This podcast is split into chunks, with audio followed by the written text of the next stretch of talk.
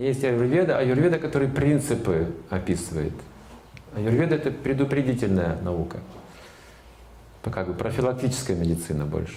Есть реактивный, проактивный метод, знаете, да? Реактивный мы реагируем уже на болезнь, когда есть.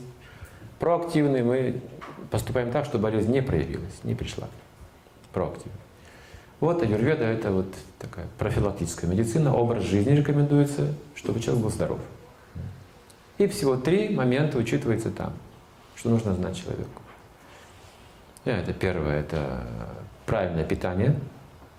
Чрезвычайно важный момент здоровья – это правильное питание. Регулируемое правильное питание. Нельзя переедать и не доедать тоже нельзя. Недоедание обычное – это к туберкулезу, к ослаблению вот этой системы. Переедание обычно к диабету. Вот. Если вы привыкли переедать или заедать стрессы, что очень чаще и чаще, опять же мы видим, вы склонны будете к диабетам и вот такого рода вещам. Если вы не доедаете, истощаетесь, то вас будут поражать какие-то вот вирусы там, что-то еще. Туберкулез также. Если к алкоголю очень склонны, будете зубами мучиться сильно, придет время. Ну, печень, понятное дело.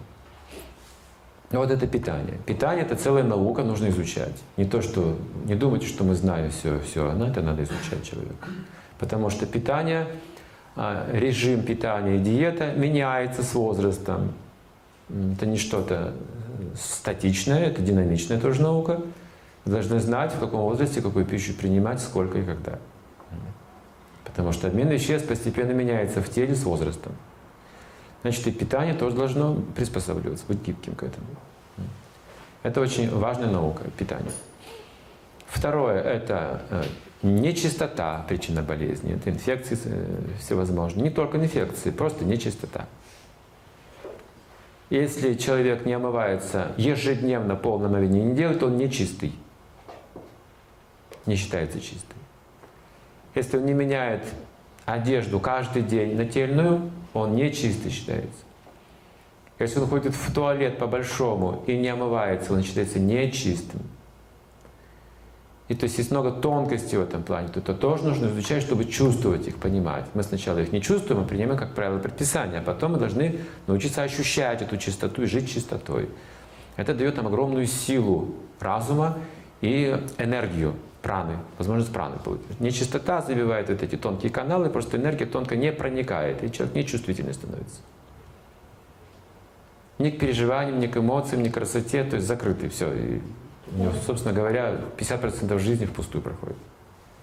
Как бы во сне просто, в таком состоянии, притупленном.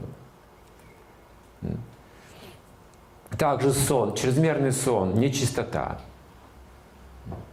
Если человек слишком долго спит, он нечистый будет в течение всего дня. Его ум и тело будут нечистым, потому что обмен веществ не будет работать правильно.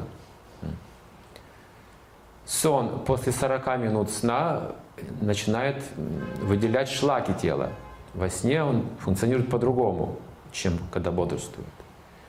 Во сне на восстановление, то есть шлаки активно, интенсивно выводятся шлаки. Если чрезмерный сон, то вы зашлакованным то есть вы должны вовремя встать, чтобы сделать омовение и все остальное. Если вы пересыпаете, шлаки поднимаются в голову все.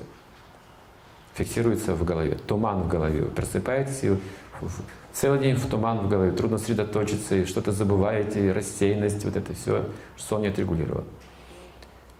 Это целая наука. Сейчас никто ее не изучает толком. Все думают, что все знают. Умоются, зубы почистят, причешутся, думают, все. Знают. Вся наука закончилась. И ешь, что хочешь что туман разогнать, они пьют спиртное, либо кофе с утра, как-то, чтобы взбодриться. Если они мало спят, они не знают, как быть бодрым. Они ходят унылыми, хотят выспаться, настроение у них портится. А, если вы мало хотите спать, вы должны иметь очень активный интеллект для этого. Тогда это не будет вредным. Если интеллект пассивный, вы не досыпаете, это не будет полезным. Если ваш интеллект активный, вы не будете так много спать, и необходимости такой не будет. И так это регулируется, видите, в соответствии, например, ребенок. Его интеллект требует много сна. Там больше у него чувства, чем интеллект, верно же? Еще чувства активны. Поэтому для них большой сон это хорошо. Чем больше интеллект пробуждается, тем меньше сна требуется. Но если интеллект так и не пробуждается, мы будем расстроены. Если чуть-чуть не доспали, там, чуть-чуть утомились, мы уже расстроенные ходим, неудовлетворенные. Это все только потому, что мы не получаем интеллектуальной пищи и философского образования хорошего, глубокого. Итак, нечистота, питание. И третья, самая глубокая важная причина – это беспокойство ума, наша психика. Как бы причина причин называется. То есть я сам становлюсь причиной своих болезней. Мои мысли, мои эмоциональные взаимоотношения, мои обиды, моя злоба или ненависть, или любовь, но все, что вот это все моя эмоциональная составляющая, это то, о чем я думаю, переживаю. И как? И иногда врачи говорят, вам не нужно переживать. Да? Все бы ничего, но вот переживаете много. Ну а как не переживать, я не знаю. Опять же, такой науки нет у нас. Как не переживать? По пустякам. И сейчас 90 с лишним процентов переживаний, которые люди переживают серьезно, не являются серьезными причинами. Вообще не являются причиной для таких глубоких переживаний. Это уязвимость своего рода такая. А, и это зависит наше состояние ума, удовлетворенность от того, какую цель жизни вы преследуете. Насколько возвышенная цель, настолько незначительны будут вот эти вот а, бытовые повседневные переживания или столкновения бытовые. Из-за бытовых столкновений в Санкт-Петербурге было очень много самоубийств в коммунальных квартирах. Что люди очень не могли это пережить, эти обиды, эти ссоры, конфликты. Но примеры того, когда в таких сообществах появлялись люди с возвышенной целью, все менялось. Вокруг все менялось сразу же. Это незначительно. То есть вы неуязвимы должны быть, защищены от таких вот мелочных, но травматичных как бы переживаний. Но они мелочные, не стоят яйца выеденного, на самом деле. Не думайте, пожалуйста, что в вашей жизни что-то серьезное присутствует, что нужно переживать сейчас. За самые серьезные вещи переживать не нужно, они даются бесплатно. Их не нужно ни зарабатывать, ни обманывать для этого не нужно. Ничего для этого не нужно. Нужно просто искренне желать. И все, что мы, все ценности, которые мы получаем, это за счет чистоты. За счет чистоты, правильного питания и воздушного мышления. Вот и все. Все очень просто. Но вопрос не изучен глубоко в нашей культуре, в средствах э, в, в образовании, глубоко не изучают эти три момента, поэтому мы подвержены болезням. И когда болезнь уже проявлена, аюрведа практически не может помочь в этом случае. Но если, конечно, вы сильный человек духовно, можете медитацией победить болезнь. В смысле, в том смысле, что она может остаться, но вы можете не замечать ее даже.